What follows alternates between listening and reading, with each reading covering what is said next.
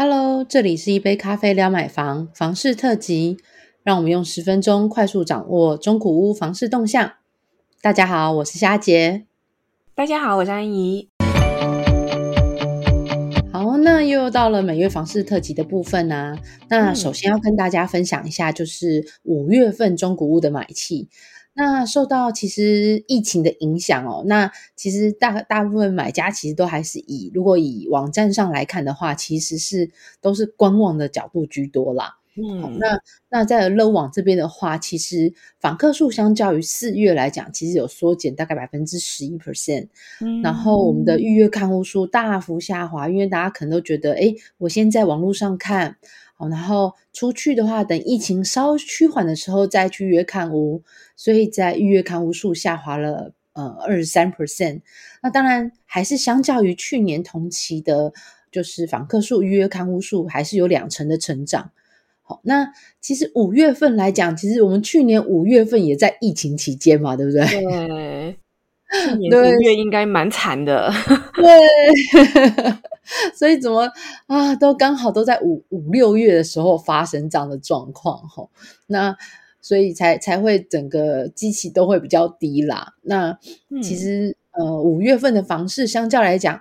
比四月来差一点，不过我最近有在看六月份有稍微回温一下哦，那希望六月份之后的数字可以就整个再往上回来，因为现在。清正率还算维持的不错嘛？那这次除了看整体网站的数字来看好了，我们还有特别有发现到了某一点，就是哎，我们有统计了全台的那个呃六都大楼均价。嗯，那大看大楼均价，大家觉得哎，那是呃区域性的单价比吗？哦，不是哦，我们这次在比较的是那个每个不同的楼层。嗯，然后我们发现，在同一个时期。四楼大楼的均价比就是比其他楼层来讲，尤其是高楼层相对来的低，嗯，好，那而且又以台北市的差价最多。你看，阿姨要不要来猜猜看，那个差价最多一平可以差到多少钱？我觉得一平差个大概两万就很多了吧？呃，两万左右其实是非台北市哦，对非台北市的确有呃差到这么多，其实。四楼平均可以便宜到五万呢，一平五万哦，那你想想看，五万三十平的房子很多对啊，三十平的房子就可以差到一百五十万呢，太太夸张了吧？一个头款呢，很多有了有没有？对啊，对，所以。如果用相对低的价格，或者是小资族啊，如果没没，就是他其实可以考量，我觉得可以考量四楼，真的，这样以后大家都要买四楼了。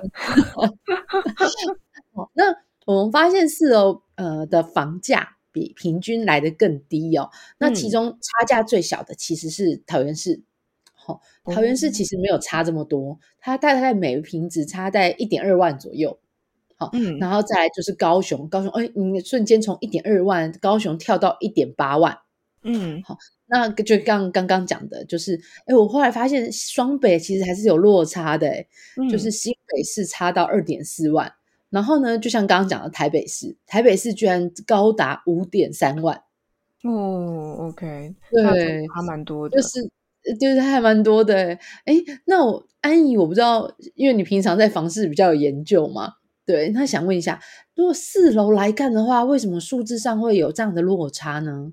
就好像传统观念上都会认为说，这个数字四就是四的谐音等于死嘛，所以就 大家会觉得好像不太吉利，对不对？然后刚刚那个夏姐有讲到说，台北市的那个价差，四楼的价差跟整体大楼均价其实是差最多，好像也有一点可以预期哦，因为台北市的买方其实年龄层普遍都比较高一点，那感觉上啦，就更容易受这个传统观念的影响，或者是有一些买方他可能。可能是呃，假设他年龄比较轻，但他也许有一些长辈资助他投款，毕竟他在台北市买房，所以可能 要白手起家有点难吧？是不是？有点难，房价有点高哦之类的。那投款，那可能长辈赞助赞助个一点点，几十万、几百万的时候，就会意见多一些些，就说那你不要选四楼啦，你可以选个八楼嘛，选个六楼，对不对？六六大顺啊，这样不是比较好吗？所以可能受这个影响比较大，导致于那个四楼的价差就出来了，这样子。嗯，那其实，在呃，如果是在新建案啊，在建商销售的时候，他们其实也知道这个这个这个问题，就是他会把四楼特别挑出来，反正大家都不爱四嘛，大家不爱死，那我就特别挑出来当成广告户促销。我们不是很常看到那广告户，就是不用千万九九九九差万。然后买三房等等的，那他可能真的只有该户特别便宜，那其他价格可能都破千万。但是至少他会有一个促销价出来，那他可能就挑这个大家比较相对有一点抗性的四楼挑出来。那有些投资客他也会。就是针对着这个市场的动向去做啊，就是好嘛，大家都不喜欢四楼，那我就来买四楼啊，反正四楼最便宜啊，而且我没查，我可能又不是自己住，我也不会介意这个不吉利的谐音等等的。那不过四楼，因为大家都会有一点忌讳的话，那将来转手的部分可能价格上也会有一些影响跟考量啦。如果说在买方他有选择权的情况下，例如说他还有其他八楼可以选，十楼可以选，也许四楼会有一点影响。那除了谐音比较不吉利之外啊，其实像四楼这样相对比较低的楼层，它也可能比较容易受一些噪音的干扰啦。或者是它因为低楼层，所以它采光会稍微比较差一点点，还是说因为它低楼层，它的隐秘性就比较不够，因为周遭的大楼可能高楼层都看四楼看得很清楚嘛，等等的。那我们说四楼这样的低楼层，它其实也不是都是缺点，它其实也有一些优点，而且有一些优点可能是。呃，对于一些买方来讲，可能还蛮吸引人的，因为我们知道，如果是以呃住宅大楼的价格来说，通常它的楼层比较高，那它的单价就一定会比较贵一点点。它上一个楼层跟下一个楼层有时候价差差个几千块，甚至要到万元都不等。嗯，在新建这么多哦到万元，有可能如果它是相对比较高价一点的房子的话，在新建的市场上面看，那至少大概都会差个几千块啦。那其实到既然会有一些价差的话，那